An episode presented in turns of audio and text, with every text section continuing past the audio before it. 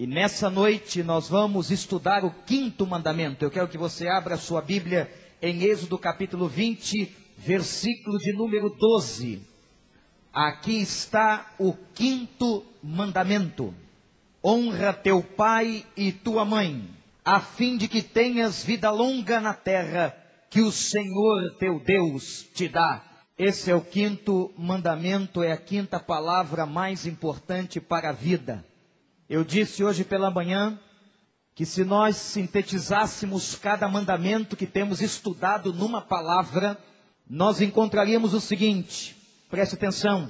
No primeiro mandamento, nós encontramos a ideia de exclusividade. Eu sou o Senhor, o teu Deus. No segundo mandamento, nós encontramos a ideia de imagem. Não farás para ti qualquer imagem de escultura. No terceiro mandamento, nós encontramos a ideia de reverência. Não tomarás o nome do Senhor teu Deus em vão. No quarto mandamento, hoje pela manhã, nós encontramos a ideia do Shabá, o respeito, a reverência ao tempo. E agora à noite, quando nós vamos tocar no quinto mandamento, a palavra que sintetiza o quinto mandamento é a palavra família. E é por isso que todo culto esta noite, os seus cânticos, as suas orações, as suas intercessões estão girando em torno da família. Eu quero dizer a você que os dez mandamentos constituem um único texto da Bíblia escrito pelo próprio Deus. Ele não mandou ninguém escrever. Ele não inspirou qualquer profeta. Mas foi o próprio Deus que entregou a Moisés as duas tábuas contendo os dez mandamentos e disse: entrega esta ordem ao meu povo. E esse quinto mandamento é o primeiro mandamento com promessa. E ele mexe, gente, na nossa ideia de família. Honra a teu pai e a tua mãe. E nessa noite eu quero convidar você a fazer uma viagem comigo. E você vai viajar em direção à tua história, a história da tua casa a história da tua família, a história dos teus pais, a história daqueles que criaram você e que te deram toda a sustentação de vida para que você chegasse aqui hoje à noite. Falar dos dez mandamentos, especificamente sobre o quinto mandamento, é falar da nossa história, da nossa formação, é falar de dentro das nossas casas, gente. Interessante que eu estava estudando a palavra honrar. O que significa a palavra honrar? E ela vem de uma palavra hebraica que significa cabode. E cabode é glória. A mesma raiz, cabode, para a glória. É a mesma raiz para a honra. Eu posso dizer também nesse texto que nós temos que dar glórias àqueles que foram tão importantes à nossa vida. Honra a teu pai e a tua mãe. E eu quero trazer aos irmãos o que isso significa eu quero tentar expressar nesses breves momentos que nós temos de reflexão essa noite. Expressar aquilo que eu tenho entendido do que significa honrar pai e honrar a mãe. E eu quero que você anote isso no seu coração. Primeiro, honrar pai e mãe é reconhecer a autoridade. Este mandamento nos ensina sobre o princípio de autoridade. Eu não posso esquecer, logo no início da minha vida cristã, quando um grande homem de Deus veio ao Brasil chamado Léo Icói. E Dr. Léo Icói apresentou naquela ocasião um estudo sobre princípio de autoridade. E, gente, aquele estudo marcou a minha vida. Quando ele estava mostrando que nessa vida e nesse mundo, em qualquer lugar, em qualquer circunstância e em todas as épocas, sempre haverá alguém sobre nós sempre haverá uma figura exercendo autoridade sobre a nossa vida. Sejam nossos pais, nosso professor, nosso chefe no trabalho, o nosso pastor, o guarda no trânsito ou qualquer outro tipo de autoridade. E nós temos que aprender como lidar com as autoridades e com aqueles que exercem autoridade sobre nós. E aprender a lidar com autoridade a gente aprende dentro de casa. E é por isso que esse texto e esse mandamento é um mandamento que ensina sobre princípio de autoridade. Aprender a respeitar aqueles que exercem algum tipo de poder sobre nós. E nós estamos aqui, meus irmãos, nos defrontando com uma realidade difícil nesse momento. Porque eu estou pregando para um auditório inteligente, um auditório preparado e um auditório que percebe um antagonismo entre aquilo que eu estou dizendo e a realidade que nós estamos vivendo. Porque nós estamos diante de uma geração que não respeita qualquer tipo de autoridade, numa geração que aprendeu a se insuflar contra qualquer tipo de autoridade. E me parece, meus irmãos, que isso não acontece só nas camadas mais pobres da sociedade, nos morros ou nas favelas ou no subúrbio da cidade, mas isso acontece, entre a classe média alta desta cidade, isso acontece aqui na nossa realidade, na Barra da Tijuca, no Recreio dos Bandeirantes. Se perdeu qualquer senso de respeito a qualquer tipo de autoridade. O professor hoje dentro de uma sala de aula precisa ter pulso e precisa impor a sua autoridade para poder dar aula. Senão, ele não consegue dar aula. Existe uma mentalidade entre nós de desrespeito. Eu estava lendo alguns comentaristas e gostei muito de um deles usando uma expressão para esses jovens de classe média que não respeitam qualquer tipo de autoridade, que aliás foram bem treinados dentro de casa para não respeitar qualquer tipo de autoridade, e ele diz o seguinte: são selvagens que usam roupas de grife. É gente primitiva que tem dinheiro no bolso. É gente que anda com as melhores marcas, mas não tem no coração qualquer respeito à autoridade. E é na família que a gente aprende isso. É dentro de casa, é com o pai e com a mãe que nós aprendemos o que significa render autoridade. Irmãos, uma das coisas mais interessantes que eu gosto de fazer é comparar as culturas. Eu gosto muito de ler sobre as diferenças culturais dos povos. Tive algumas experiências pessoais em algumas culturas ao redor de alguns lugares do mundo. E me impressiona, por exemplo, o respeito dos ingleses pelo Estado. Todos os dias acontece no pátio do palácio de Beckham, o respeito ao Estado com a troca da guarda. E dezenas de pessoas se amontoam na frente do portão do palácio da rainha para observar e ver a troca da guarda. Uma reverência, respeito às estruturas do Estado. Quando você chega nos Estados Unidos da América, uma das coisas que marca aquela nação é o respeito ao pavilhão e à bandeira dos Estados Unidos. Não é numa instituição apenas, não é dentro do pátio da prefeitura, mas a bandeira dos Estados Unidos está sobre as casas. Há uma reverência ao Estado, há um respeito ao Estado, há um amor ao Estado. Nós aprendemos isso dentro de casa. Eu me lembro na palavra de Deus aquele dia em que Davi teve a oportunidade de matar Saul. Eu não sei se você já leu essa história, porque Saul teve inveja de Davi. E quando eu preguei a série sobre o perfil dos três reis no início deste ano, eu mostrei aos irmãos no momento em que Davi teve a chance, a oportunidade de matar a Saul. O problema era que Davi era casada com Mical, filha de Saul. Isto é, Saul era sogro de Davi. E quando ele tem a oportunidade de matar a Saul, ele diz: Não farei isso. Em 1 Samuel capítulo 24, ele declara: Porque eu tenho a Saul como meu próprio pai. Respeito a autoridade, apesar dessa autoridade estar lhe fazendo mal. Honrar a pai e mãe significa aprender a respeitar e reconhecer as autoridades. E, gente, uma coisa muito interessante, preste atenção nisso. Quem não aprendeu a submeter-se à autoridade não sabe exercer autoridade. Um bom líder, um homem que sabe exercer autoridade, é porque um dia soube se submeter à autoridade. Sabe o que significa autoridade, respeita a autoridade. O guarda, o professor, o pastor, o chefe, e aqui eu quero dar uma palavra aos irmãos quanto uma expressão muito comum às famílias, que é o uso da vara. Entendeu o que eu disse? Minha dicção foi boa. Uso da vara. E o uso da vara é uma expressão proverbiana. Não é invenção de pastor. E está lá em Provérbios 22, e está lá em Hebreus capítulo 12, a advertência que os pais, por amor aos seus filhos, e se preciso for, que eles usem a vara. Talvez os meus colegas de profissão aqui me recriminem.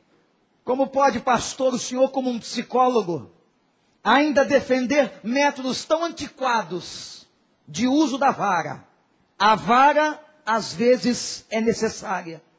E por falta da vara, tem muita gente morrendo.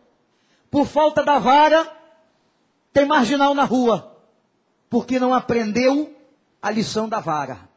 Pastor Sérgio já contou sua experiência aqui seu pai não usava vara, mas usava uma correia, que tinha um nome, Eufrásia. E pastor Sérgio só é um bom pastor, porque Eufrásia cantou no seu lombo. E cantou mesmo, porque o pai dele tem dois metros de altura. Eu imagino aquele homem partindo para cima dele, com Eufrásia na mão. Mas não é só pastor grande que apanhou, pastor pequeno também apanha. E mamãe tinha um cinto de enceradeira. Que mãe cruel que eu tive, não é? Pendurava o cinto atrás da porta e era batata. Prometia de manhã, fazia de noite. Como ela não esquecia, eu não sei. Passávamos, eu e Lelei, o dia inteiro tentando agradar. Mãe, quer alguma coisa? Quer que a gente lave a louça? Até isso. Mas nada vencia a promessa. Hoje à noite você vai apanhar. Meus irmãos, era uma sentença. E naquela noite não tinha escape. A vara cantava. Mas por falta de vara tem uma geração toda morrendo. Eu fui de novo lá no hebraico, onde o Velho Testamento foi escrito, para entender a palavra vara. Porque ela na nossa cultura pode ter até uma outra conotação. Mas encontrei que vara é a mesma palavra para padrão.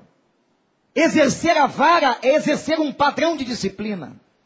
E nós estamos desde 1950 sofrendo no mundo com essa modernidade e essa falsa psicologia dizendo que é possível fazer qualquer coisa falando de permissividade. E vem toda hora uma onda liberal de permissividade. E que invade a tua casa, e que atinge os teus filhos, e hoje nós estamos sofrendo as consequências dessa realidade.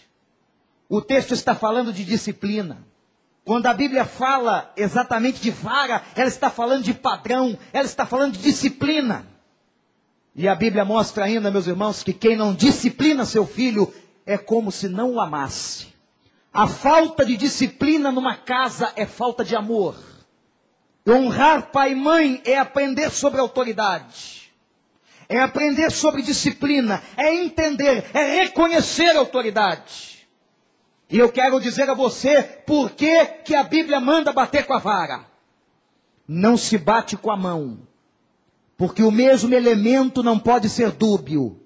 A mão é para acariciar, a mão é para amar, a mão é para tocar.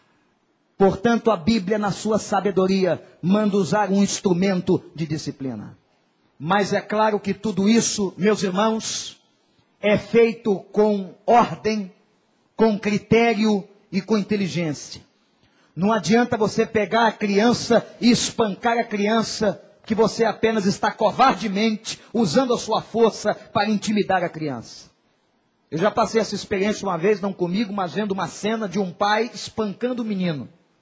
Ele estava com raiva e descarregava sobre a criança a sua ira, e você via que ele não estava disciplinando, ele não estava levando um padrão, porque o tapinha no bumbum do nenê é moral, não é uma questão de força física, é uma questão de moral é uma questão de constrangimento psicológico. E ele precisa ser constrangido e não ser espancado. E o pai estava espancando o menino. E eu ali no canto dizendo: O que, que eu faço agora? Não é meu filho. E se eu for até lá, posso apanhar também. Mas deu alguma coisa que veio aqui. E ele olhou para mim, exatamente na hora que eu estava olhando para ele, ele disse assim: Chega, né? E parece que aquela palavra, aquela frase, foi suficiente para que ele se constrangesse e parasse de espancar o menino. Honra teu pai e tua mãe. Mas sabe por que, que muitos não aprenderam honrar pai e mãe? Porque não aprenderam sobre princípio de autoridade. E sabe por que você, pai, você, mãe, tem que ter autoridade disciplinando seu filho? Porque aquele menino, aquela menina, você pega uma criança linda, aquela coisa maravilhosa, aquela pelinha morena, negra ou loura, seja como for, clarinha, e você olha aquela beleza, e você admira, e aquele nenê tão bonito, eu quero dizer uma coisa para você, pai, para você, mãe. Dentro daquela coisa linda, tem um ser pecador. Uma potência tremenda para fazer coisa errada. Um egoísmo fabuloso. Uma capacidade de ignorar você e de usar você. Um dia eu quase matei uma mãe do coração. Quando eu disse, sabe qual é o interesse da sua filha? É no seu peito. E no leite que você dá a ela. Se você colocar na boca dessa criança um outro peito, ela vai se afeiçoar àquela outra mãe. A mulher quase morreu. Não, a minha filha decididamente me ama. Ela já entendeu o que é amor, ela fez uma opção de amor. É assim mesmo. Continue pensando assim, mãe. Dentro daquela criança lindinha que você amamentou, Dr. Shed diz uma coisa interessante: todos nós temos no fundo da nossa alma como se fosse um poço de lama. E é por isso que a Bíblia nos ensina a disciplinar os filhos. Honrar pai e mãe. Primeiramente é aprender a reconhecer o princípio de autoridade. E eu quero dizer uma coisa para você, filho que está aqui nessa noite. Não importa quantos anos tem o seu pai. Não importa quantos anos tem a sua mãe. Mas o apóstolo Paulo, escrevendo a sua carta aos Efésios, ele declara que nós temos e devemos obediência aos nossos pais. Não é porque você cresceu ou casou. Mas nós continuamos necessitando honrar os nossos pais. Porque isso é justo diante de Deus. E há uma passagem no Novo Testamento, em Lucas capítulo 2, falando da vida de Jesus. E vocês sabem que a Bíblia omite uma grande parte da vida, da juventude de Jesus, mas há um texto em Lucas que declara o seguinte: e Jesus era um homem submisso aos seus pais. Uma criança obediente, que reverenciava, que honrava a Maria e a José. Segunda coisa que eu quero dizer para você o que significa honrar pai e mãe. Anotou a primeira? É aprender sobre o princípio de autoridade. Segunda, honrar pai e mãe é refletir respeito a Deus. Preste atenção. Há uma relação muito interessante na imagem do Pai e na imagem de Deus. E agora esquece, porque eu não estou falando do Pai biológico. Eu estou falando daquele na sua casa que ocupou a função paterna. E existe uma relação muito íntima e muito próxima entre a imagem de Deus e a imagem de um pai. E não é por acaso que a Bíblia chama muitas vezes Deus de pai. E certa vez, um menino rebelde na igreja não conseguia orar. E questionado pela sua professora, ele disse: Eu não posso acreditar que Deus é pai. Porque o meu pai lá em casa faz todas as coisas que não se deve fazer. E eu não creio que Deus seja como meu pai. Honrar pai e mãe significa também evidenciar esta relação. Quando eu honro meus pais, eu estou agradando ao Senhor. Mas interessante, gente, que a relação que eu tenho com Deus, ela será refletida na relação que eu tenho com meus pais e vice-versa. A relação que eu tenho também com os meus pais será refletida na minha relação com Deus. Ouvindo certa vez uma palestra na área conjugal, ouvi uma coisa muito interessante. Atenção, jovens, adolescentes que querem casar. O amor é uma escolha. O amor é uma decisão. Não é flecha de cupido, não. Isso é papo de novela da Globo. E quando você for escolher a quem amar, você que é jovem crente, que crê em Deus, escolha alguém que ame a Jesus mais do que você ama. Porque se você escolher alguém que ame a Jesus, você já andou pelo menos 50% para que esse casamento dê certo. Os outros 50% é uma outra questão de relação. A Bíblia fala de um jugo que tem que ser igual. Porque isso é fundamental, irmãos. E eu me lembro de uma grande conselheira que dizia o seguinte: quando você for escolher a sua esposa, o seu marido, observe como ele trata os pais. Observe como essa moça trata os pais, como esse rapaz trata os seus pais. A relação que nós temos com os nossos pais, ela será refletida na nossa relação com Deus, e a nossa relação com Deus se refletirá na relação com os nossos pais. Uma pesquisa feita nos Estados Unidos mostrou que quem tem a Deus tem um melhor relacionamento com os seus pais do que aqueles que não têm a Deus ou que não têm temor a Deus. Honrar pai e mãe é refletir respeito a Deus. É fazer por Deus. É um ato de obediência a Deus. É dignificar a Deus. É testemunhar a Deus. Por isso, nessa noite, não importa qual seja a tua idade, cuide dos seus pais, se você ainda os tem. Eles precisam de você. E é interessante como é que é o ciclo da vida, não é? Nesses últimos dias antes da morte de minha mãe, que nós estávamos como irmãos conversando sobre revezamento a estar à noite no hospital, eu disse para minha irmã, ela fez muito isso por nós. Quantas noites ela não dormiu por causa de nós? E agora a vida nos empurra e agora é a nossa vez de não dormir por causa dela. Quantas vezes ela nos trocou a fralda. E agora é a nossa vez de trocarmos a fralda dela. Quantas vezes ela nos deu banho. E agora é a nossa vez de dar banho nela. Honra teu pai e a tua mãe. Porque honrar pai e mãe é refletir respeito a Deus. Eu quero dizer uma terceira coisa nessa noite. Quando a gente aprende a honrar pai e mãe, a gente está construindo uma sociedade melhor. Honrar pai e mãe aqui nos Dez Mandamentos fala por incrível que pareça, e por mais que você não tenha percebido, honrar pai e mãe é um princípio que mexe com a família e, consequentemente, mexe com a sociedade. O que Deus está dizendo a Moisés para que entregasse ao povo de Israel é alguma coisa relacionada ao grupo, à sociedade, à estrutura social. Porque se a gente aprende a honrar pai e mãe, a gente está aprendendo a construir uma sociedade melhor. Mas, gente, Olha para cá, guarda uma coisa, nós estamos vivendo em dias onde a velhice não ocupa o mesmo lugar que ocupava em Israel. A velhice em Israel era alguma coisa respeitada. Os velhos, como também no Oriente, são vistos como fontes de sabedoria.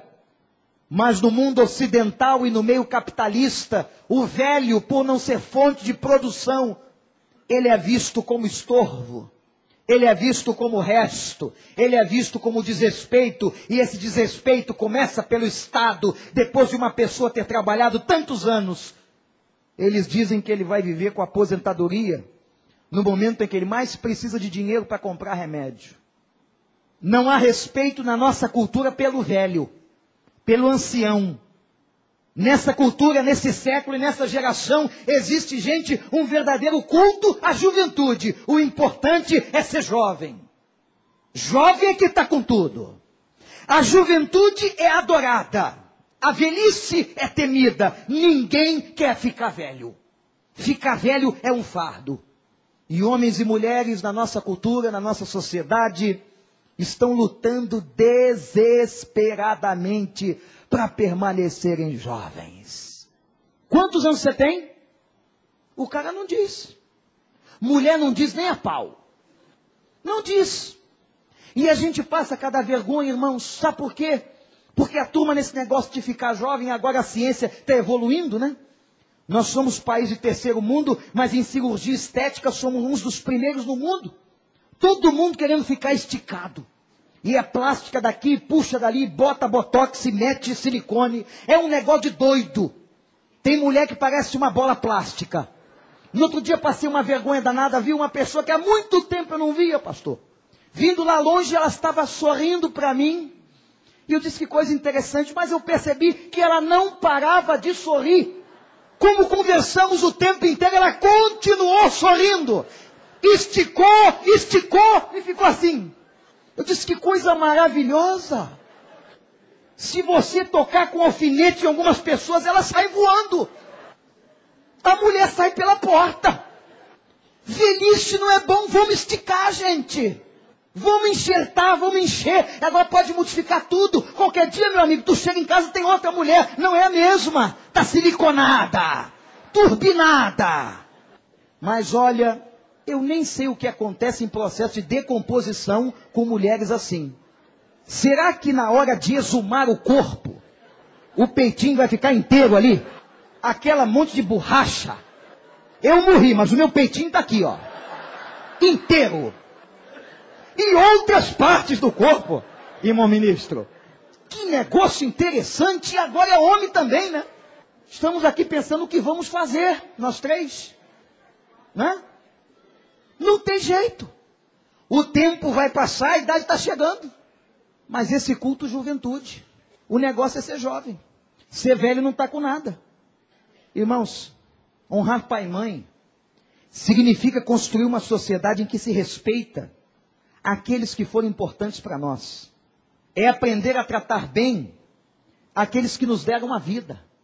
Amá-los, respeitá-los. E sabe qual é a promessa do texto? Você já leu? Para que te prolongue os teus dias na terra. Agora presta atenção.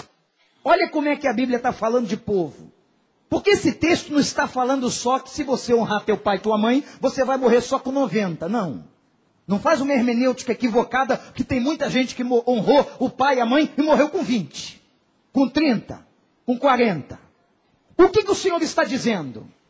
Quando os dez mandamentos foram entregues, eles foram entregues preparando o povo para entrar na terra de Canaã, isto é, para que Israel construísse uma outra sociedade.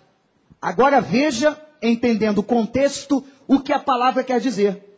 Honra teu pai e a tua mãe, para que te prolongues teus, os teus dias na terra de Canaã. Isto é, se vocês honrarem pai e mãe, se vocês derem valor à família, este povo será forte, este povo permanecerá na terra. Geração a geração. Não é uma promessa egoísta de longevidade pessoal. Não é porque eu honrei meu pai e minha mãe que eu vou morrer com 120 anos. Não é nada disso. Honra teu pai e a tua mãe. E você fará uma outra geração, uma geração de família, uma geração forte, uma geração que permanecerá na terra, uma geração que honrará o nome do Senhor. Ô gente, os judeus sobreviveram na história, coisa impressionante.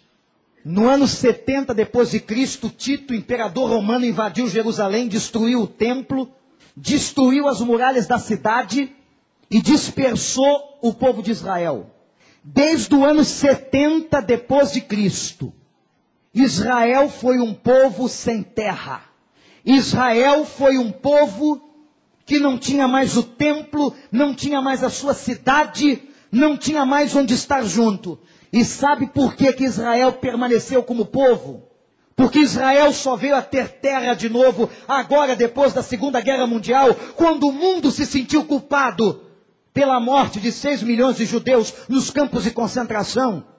Aí então a Organização das Nações Unidas estabeleceu de novo o Estado de Israel. Mas sabe como é que Israel, como nação, passou esse tempo todo juntos?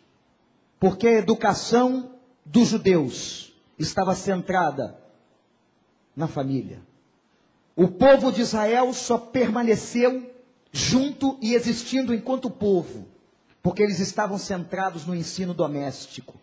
O que faz um povo ser forte é família forte. O que faz um povo ser forte, eu vou repetir, é família forte. Honra teu pai e a tua mãe, para que te prolongues os teus dias na terra. Se nós ensinarmos essa geração a honrar pai e mãe, a respeitar pai e mãe, nós vamos estar ensinando uma geração a se solidificar na terra. A quarta e última coisa que eu quero dizer para você nessa noite, sobre honrar pai e mãe, é que honrar pai e mãe é superar as marcas que você trouxe de casa. Gente, é na família que nós experimentamos amor e ódio. O nosso primeiro centro de socialização é a família. É na família que a gente se frustra, é na família que a gente se alegra, é na família que a gente se magoa, é na família que a gente aprende a ter afeto. Não é por acaso que quando você vai buscar uma ajuda terapêutica e você chega no consultório do psicólogo, e logo no início das suas sessões, o psicólogo diz para você: Vamos falar um pouco da tua casa, da tua família, da tua história. Conta para mim como é que você viveu. Conta para mim como é que é a relação com teu pai. Conta para mim como foi a relação que você teve com a sua mãe. Conta para mim como é que a sua família se estruturou. Conta para mim como é que a tua família se estabeleceu e as coisas mais marcantes da tua história. Conta aquilo que te magoou. E agora viaja comigo e começamos agora a lembrar algumas coisas das nossas próprias casas. Porque foi na relação pai e filho, filho e mãe. E é nesta relação que nós corremos riscos. Mas riscos de quê, pastor? É nessa relação que nós corremos riscos de trazermos marcas profundas e feridas no coração. Porque ao mesmo tempo que família é uma bênção, família também é um lugar de dores e de marcas. E meus irmãos, volto a chamar a atenção dos pais para a grande responsabilidade que tem. Quando você receber um filho, e é por isso que a Bíblia diz assim: os filhos são herança do Senhor. Deus colocou um filho na tua vida, uma filha na tua vida, para que você pudesse, debaixo do temor de Deus, administrá-los não foi simplesmente a união de duas gametas que efetivaram a presença de um feto que você gerou no útero, mas exatamente a responsabilidade de procriar e de crescer como nação e como povo, e a responsabilidade de você administrar um ser. Gente, administrar um ser, trabalhar com um ser, ter um filho é coisa séria. É por isso que não é aconselhável que um adolescente tenha filhos. Ele não está cognitivamente e emocionalmente preparado para isso. Pai, você tem mais do que dar comida para o seu filho. É dia das crianças essa semana, dia 12. Aliás, o pastor Ronald fez uma mensagem belíssima quinta-feira, falando disso. Dia das crianças, terça-feira, e todo mundo comprando presente. E tem pai que acha que está fazendo muito. Eu te dou comida, eu te dou ensino, eu te dou roupa. Isto é obrigação sua com aquele que você gerou e diante de Deus recebeu herança do Senhor. Mas o que é mais importante na vida dos pais, e pais que estão aqui, prestem atenção. E o melhor presente que você pode dar ao seu filho é criar o seu filho nos caminhos do Senhor. É criar o seu filho com disciplina, com amor, com palavra, porque até ao envelhecer, diz a Bíblia, ele não se desviará dele. E eu fico percebendo, às vezes, alguns querem ser missionários, não é? Ah, pastor, vamos ganhar o povo aqui da Barra para Cristo. Vamos ganhar o povo do Brasil para Cristo. Eu vou até para a China, pastor, para pregar o Evangelho. E não consegue ir no quarto do seu filho, sentar na cama dele, evangelizá-lo, falar de Deus e orar com ele. A primeira pessoa que precisa do teu amor e da palavra que você carrega são os teus filhos. Crie os teus filhos nos caminhos do Senhor. Os pais têm responsabilidade. Os filhos são prolongamentos da vida. E ontem eu falava num casamento que realizei aqui nesse templo.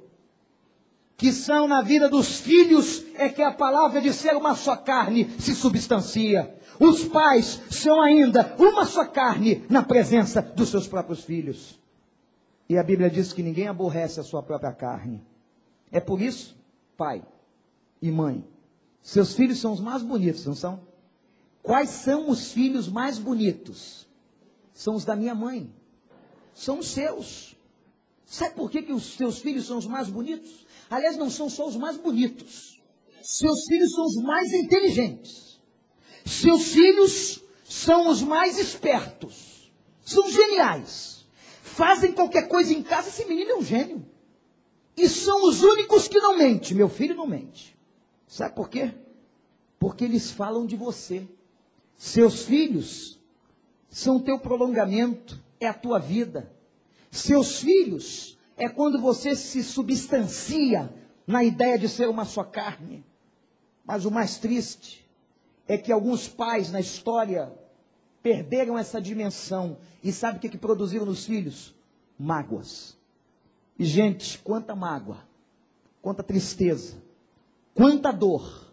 E talvez haja, esta realidade hoje aqui, de filhos que não falam com seus pais e de pais que não falam com seus filhos. Que coisa difícil, que coisa dura de se tocar e que incomoda o coração. Ó oh Deus, tu tinhas que colocar o quinto mandamento ali por quê? Mas eu quero dizer uma coisa para você, filho, que foi magoado pelo seu pai. Você que carrega marcas, você que hoje está aqui com o coração comprometido por histórias de vida que você teve com sua mãe. A Bíblia não está dizendo para você amar os seus pais, a Bíblia está dizendo para você honrar os seus pais. Emmanuel Kant, filósofo, diz uma coisa muito interessante sobre o amor. Não se ama por decreto. Ninguém ama o pai e a mãe porque Deus mandou. Amor é uma construção no relacionamento. Que coisa boa se teu filho não só te honrar, mas como aprender a amar você. Me permito, irmãos, voltar à minha própria experiência dos últimos dias, dos últimos meses. Em um ano e três meses eu perdi meu pai e minha mãe.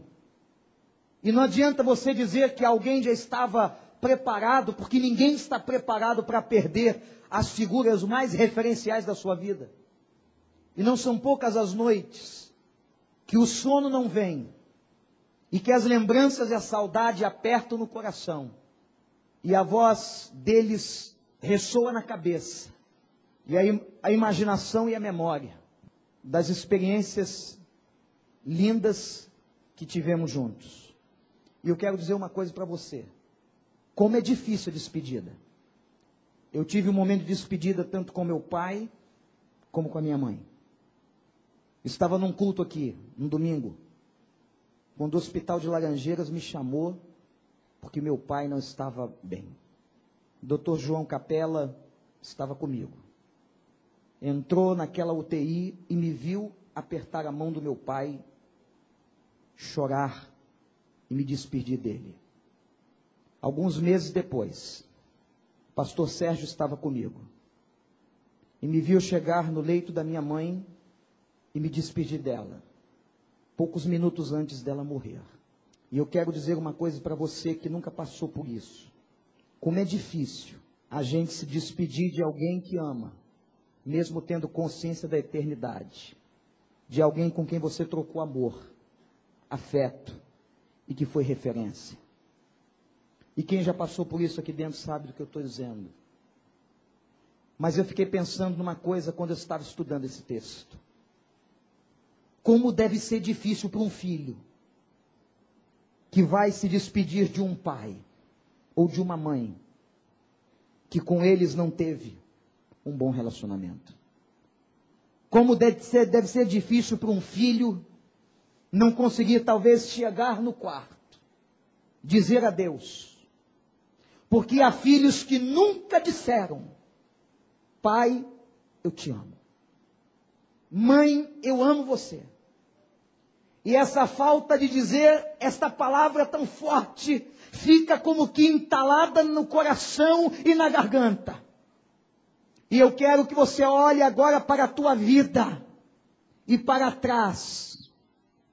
E que você libere os teus pais de todas as raízes de amargura que você traz e que isso aconteça esta noite em nome de Jesus.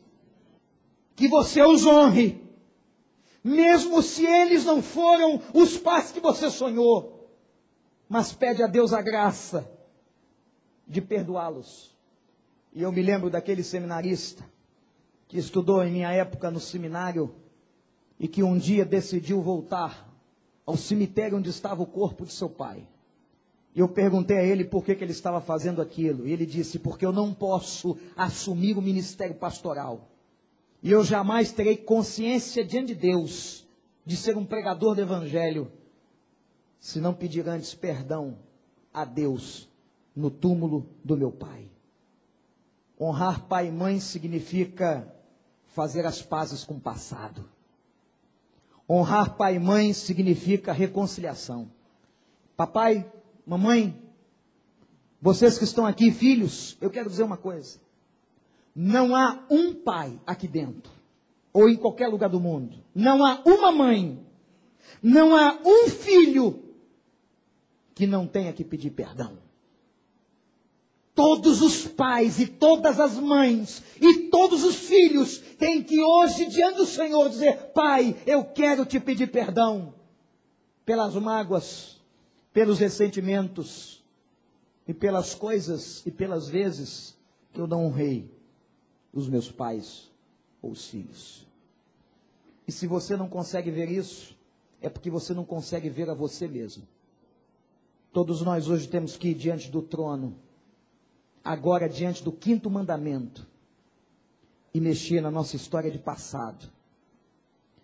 E dizer a Deus: não importa se seu pai está vivo ou morto, mas dizer a Deus: Senhor, libera o meu coração.